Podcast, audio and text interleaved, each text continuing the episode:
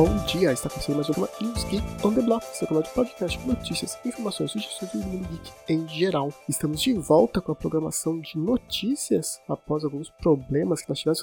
Se você nos acompanha no Instagram ou no Facebook, deve ter lido que nós tivemos um pequeno problema com o nosso cooler do computador. É, demorou um pouquinho para consertar isso, infelizmente. Mas agora estamos de volta, finalmente, com o computador funcionando e que podemos dar as notícias para vocês. E vamos começar com uma notícia não tão boa. A E3 2022 foi oficialmente cancelada. Ela que nos últimos anos teve apenas a versão digital por causa da pandemia, este ano já foi cancelada, não vai ter nem digital nem presencial. A expectativa é que tivéssemos esse ano uma E3 aí presencial, mas nem isso vamos ter. Avisaram que para 2023 eles estarão de volta com bastante força, disposição, energia e tudo mais, mas vamos ver o que acontece, porque a E3 realmente já está perdendo um pouco de público, as próprias desenvolvedoras já também não, não estão tão ligadas assim. Antigamente a E3 era o foco para lançamentos, jogos, consoles, mas agora cada empresa faz seu próprio anúncio, como a, temos a Nintendo Direct, a Sony que tem o State of Play. Então vamos ver o que acontece para 2023. E já que tivemos uma notícia aí ruim, vou ter mais uma. Sim, The Breath of the Wild 2 já foi adiado para 2023. O próprio produtor da série, o Eiji Aonuma, ele fez uma apresentação pelo YouTube anunciando que a sequência do Breath of the Wild vai ser jogada para 2023. Péssima visão para que o jogo realmente tenha a qualidade e o carinho que eles querem que o jogo tenha. Só vamos torcer para que realmente seja para 2023 e não 2024. Já estamos saindo aguardo de um bom tempo da sequência do Breath of the Wild. Já repetimos, se falamos várias vezes aqui, é melhor ter um jogo atrasado com boa qualidade do que um jogo corrido lançado no dia e todo bugado. Então ficamos aí na guarda e sabemos que a Nintendo realmente tem muito carinho pelas suas franquias exclusivas, como Mario, Zelda, Kirby e outros. Então esperamos muito que realmente a demora vale a pena. Esse atrasa 1, atrasa 2? Nós também tivemos o anúncio que o jogo do Esquadrão Suicida, Mate a Liga da Justiça, foi atrasado também para 2023, para primavera aqui do hemisfério norte de 2023. Mesmo é, explicação que eles querem que o jogo tenha uma qualidade melhor, que a expectativa dos jogadores seja alcançada quando o jogo for lançado. Mais um jogo aí que era para ser lançado agora em 2022 e foi jogado para 2023.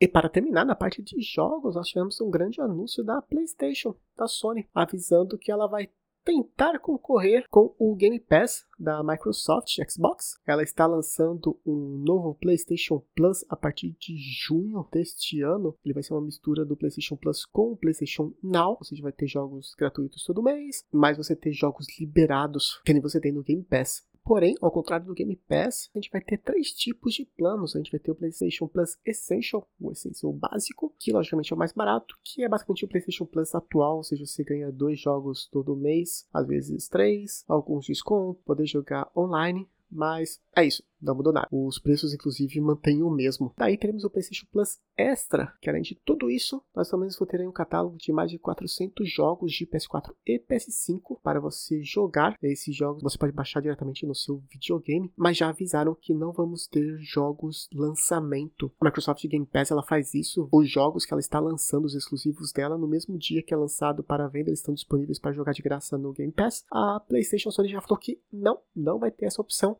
pelo simples fato de que eles sabem que os jogos delas vendem. Um dos diretores avisou que, olha, não tem por que a gente liberar jogos gratuitos, lançamentos AAA, tipo God of War, Ragnarok, porque a gente sabe que as pessoas vão comprar.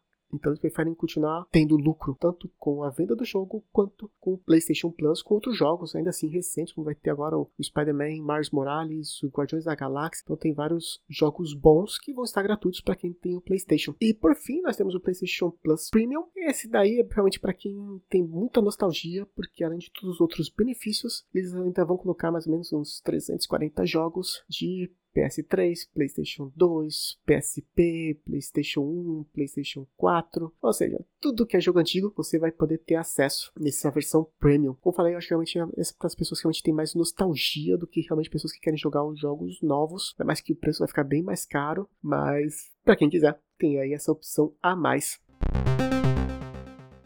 Saindo dos jogos, indo para séries e filmes, a Netflix confirmou o número de episódios até onde vai a primeira temporada do live action do One Piece. É, eu, sinceramente, não estou muito animado com isso, principalmente depois de Cowboy Bebop. Mas, só para dizer para quem está animado, ela confirmou que a primeira temporada vai ter 10 episódios e que ela vai acabar no final do arco de Log Town. É, eu acho que vai ser muito corrido se eles fizerem isso, porque esse arco é o último da primeira grande saga, que é o East Blue. E é muita coisa que aconteceu até chegar nisso. São muitos personagens, são muitas histórias até chegar nesse final desse arco. Me deu medo. Me deu realmente muito medo deles falarem que vai até. Se eles falarem que até, sei lá, metade, até o, arco 3, esse é o 6, ah, tudo bem, 10 episódios pra fazer isso, mas eu acho que vai ser muito corrido. Espero estar errado.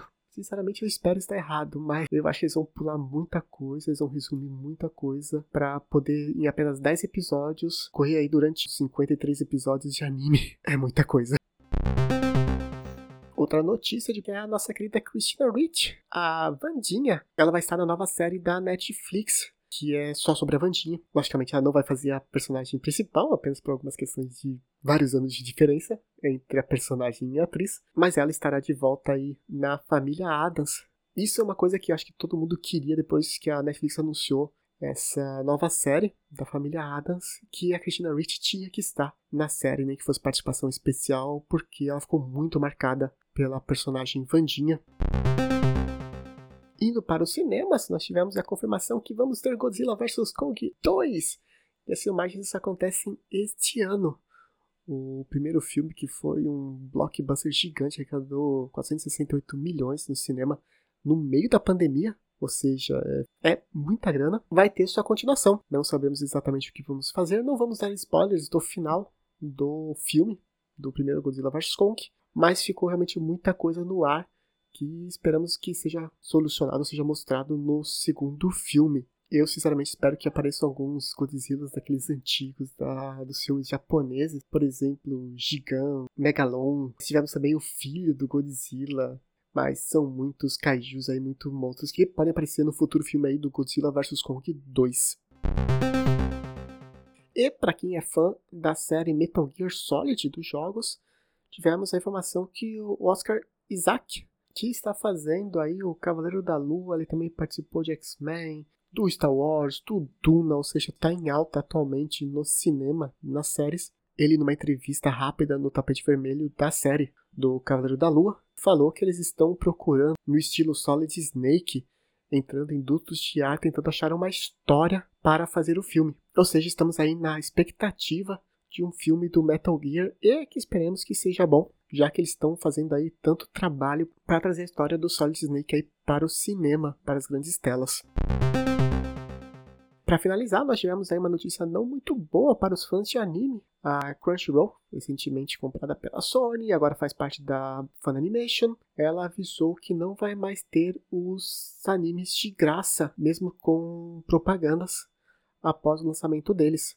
Atualmente, as séries, quando elas são lançadas, elas ficam uma semana disponíveis apenas para quem paga. Depois de uma semana, eles ficam livres para qualquer pessoa, desde que você assista 30 mil propagandas no meio de cada episódio. É, realmente é bem incômodo isso. Mas eles falaram que não, agora não vai ter mais essa opção. Você realmente vai precisar pagar pelo serviço do Crunchyroll para assistir os seus animes. A única coisa que eles falaram aqui vai ter a opção de você assistir os três primeiros episódios dos animes. Para justamente para saber se você gosta ou não gosta, né? Se você tem interesse para acompanhar a série. E que esse sistema de não ter mais episódios de graça é válido apenas para os novos animes, que vão ser lançados a partir de 31 de maio. Os anteriores, os animes que já estão no ar, não vão ser afetados, vão continuar com a opção de assistir de graça com muitas propagandas no meio.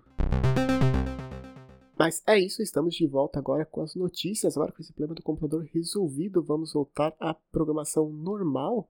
Caso você tenha alguma dúvida, sugestão, comentário que queira fazer, você pode conversar pela gente pelo nosso e-mail newsgeekontheblock.gmail.com Nós também temos as nossas redes sociais, do Twitter, Facebook, Instagram. O Instagram é a nossa rede social onde nós somos mais ativos. Nós sempre estamos postando sugestões e dicas nos finais de semana de séries, filmes e jogos. Mas fiquem à vontade para nos contactar por qualquer uma dessas redes sociais ou pelo e-mail também. Com isso, a gente termina mais um giro de notícias. Obrigado pela sua preferência e até o próximo programa. Tchau!